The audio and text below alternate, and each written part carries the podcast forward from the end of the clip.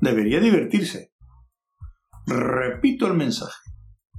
Habla el capitán. De manera que dejad lo que estéis haciendo y prestad atención. En primer lugar, en los instrumentos veo que tenemos dos autoestopistas a bordo. Hola, donde quiera que estéis. Solo quiero que quede absolutamente claro que no sois bienvenidos para nada. He trabajado mucho para llegar a donde estoy ahora, y no me he convertido en capitán de una nave constructora bogona solo para hacer con ella servicio de taxi a un cargamento de gorrones degenerados. He enviado a un grupo para buscaros y en cuanto os encuentren os echaré de la nave. Si tenéis mucha suerte, quizás os lea algunos poemas míos. En segundo lugar, estamos a punto de entrar en el hiperespacio de camino a la estrella Barnard. Al llegar nos quedaremos setenta y dos horas en el muelle para aprovisionarnos, y nadie abandonará la nave durante ese tiempo. Repito, se cancelan todos los permisos para bajar al planeta. Acabo de tener una desdichada aventura amorosa y no veo por qué tenga que divertirse nadie. Fin del mensaje.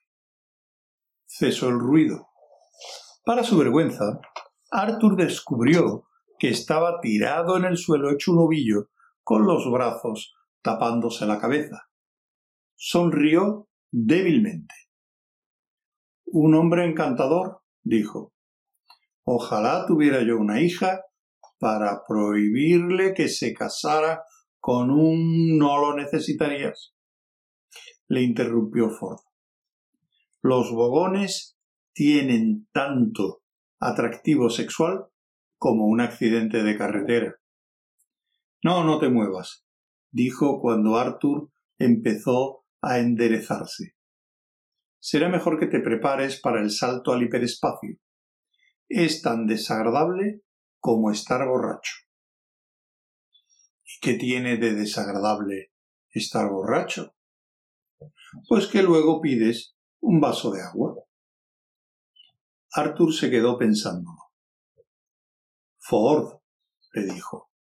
Sí. ¿Qué está haciendo ese pez en mi oído? Traduce para ti. Es un pez Babel. Míralo en el libro si quieres. Le pasó la guía del autoestopista galáctico y luego se hizo un ovillo, poniéndose en posición fetal para prepararse para el salto. En aquel momento a Arthur se le abrió la tapa de los sesos. Sus ojos se volvieron del revés. Los pies se le empezaron a salir por la grieta de la cabeza. La habitación se plegó en torno a él. Giró, dejó de existir y él se quedó resbalando en su propio ombligo. Estaban en el hiperespacio. El pez Babel, dijo en voz baja la guía del autoestopista galáctico, es pequeño, amarillo, parece una sanguijuela y es la criatura más rara del universo. Se alimenta de la energía de las ondas cerebrales que recibe no del que lo lleva, sino de los que están a su alrededor. Absorbe todas las frecuencias mentales inconscientes de dicha energía de las ondas cerebrales para nutrirse de ellas. Entonces excreta en la mente del que lo lleva una matriz telepática formada de la combinación de las frecuencias del pensamiento consciente con señales nerviosas obtenidas de los centros del lenguaje del cerebro que las ha suministrado. El resultado práctico de todo esto es que si uno se introduce un pez Babel En el oído puede entender al instante todo lo que se diga en cualquier lengua. Las formas lingüísticas que se oyen en realidad descifran la matriz de la onda cerebral introducida en la mente por el pez Babel. Pero es una coincidencia extrañamente improbable el hecho de que algo tan impresionantemente útil pueda haber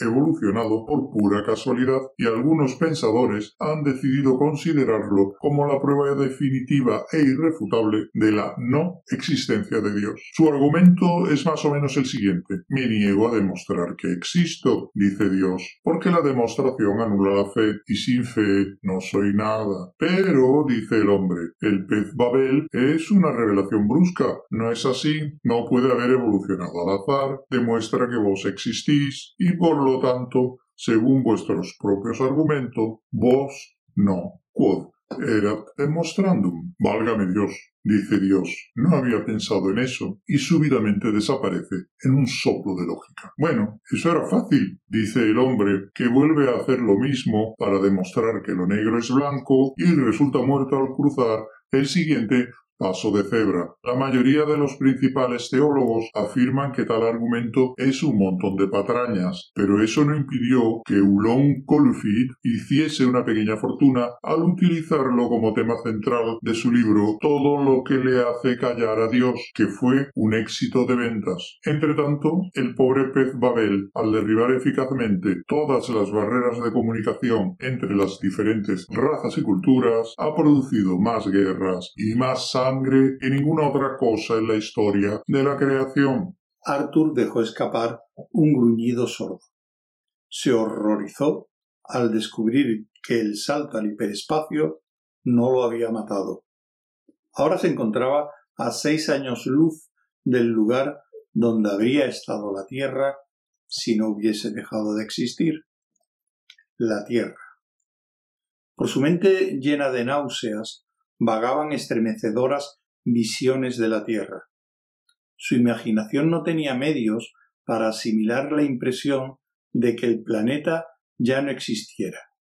Era demasiado grande. Avivó sus sentimientos pensando que sus padres y su hermana habían desaparecido. No reaccionó. Pensó en toda la gente a quien había querido.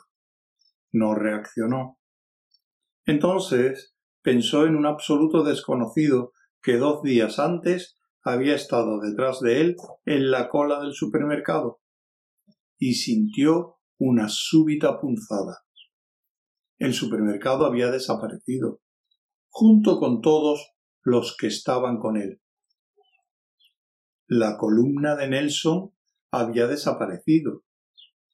La columna de Nelson había desaparecido y no se oiría ningún grito, porque no había quedado nadie para darlo. De ahora en adelante, la columna de Nelson sólo existiría en su imaginación, en su cabeza, encerrada en aquella húmeda y maloliente nave espacial forrada de acero. Le envolvió una oleada de claustrofobia. Inglaterra ya no existía. Eso lo comprendió. En cierto modo lo entendió. Volvió a intentarlo. Norteamérica ha desaparecido, pensó. No pudo hacerse a la idea. Decidió empezar de nuevo por lo más pequeño.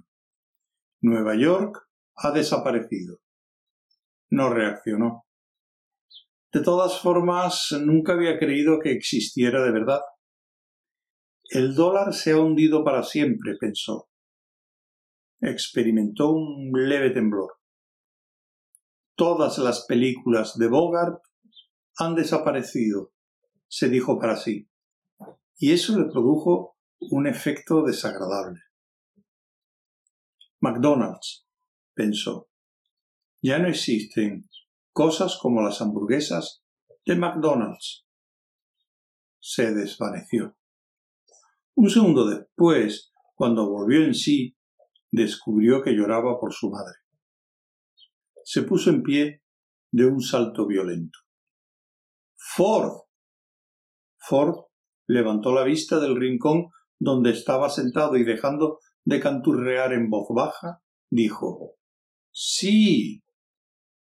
Si eres un investigador de ese libro y has estado en la Tierra, debes haber recogido datos sobre ella. Bueno, sí, pude ampliar un poco el artículo original. Entonces, déjame ver lo que dice esta edición. Tengo que verlo. Sí, muy bien. Se lo pasó. Arthur lo sostuvo con fuerza, tratando que le dejaran de temblar las manos. Pulsó el registro de la pantalla en la página en cuestión. La pantalla destelló y salieron rayas que se resolvieron en una página impresa. Arthur la miró fijamente. No hay artículo. estalló. Ford miró por encima del hombro. Sí, lo hay, dijo. Ahí, al fondo de la pantalla, justo debajo de excéntrica Galumbich, la puta de tres tetas de Eroticón sexto. Arthur siguió el dedo de Ford y vio dónde señalaba. Por un momento siguió sin comprender. Luego su cerebro estuvo a punto de estallar. ¿Cómo? ¿Inofensiva? ¿Eso es todo lo que tiene que decir? ¿Inofensiva? ¿Una palabra? Ford se encogió de hombros. Bueno, hay cien mil millones de estrellas en la galaxia, y los microprocesadores del libro solo tienen una capacidad limitada de espacio. Y desde luego nadie sabía mucho de la Tierra. Por amor de Dios, Espero que hayas podido rectificarlo un poco. Pues claro, he podido transmitir al editor un artículo nuevo. Tendrá que reducirlo un poco, pero de todos modos será una mejoría. ¿Y qué dirá entonces? le preguntó Arthur. Fundamentalmente inofensiva, admitió Ford, tosiendo con cierto embarazo fundamentalmente inofensiva? gritó Arthur. ¿Qué ha sido ese ruido? susurró Ford. Era yo que gritaba, gritó Arthur. No, no, cállate, exclamó Ford. Creo que estamos en apuros. ¿Crees que estamos en apuros? Al otro lado de la puerta se oían pasos de marcha. Los de Entrasis, murmuró Arthur. No, son botas con suela de acero, dijo Ford. Llamaron a la puerta con un golpe corto y seco. Entonces, ¿quiénes son? preguntó Arthur. Pues si tenemos suerte, contestó Ford, solo serán los bogones, que vendrán a arrojarnos al espacio. ¿Y si no tenemos suerte? Si no tenemos suerte, repuso sombríamente Ford, el capitán quizás cumpla su amenaza de leernos primero algunos poemas suyos.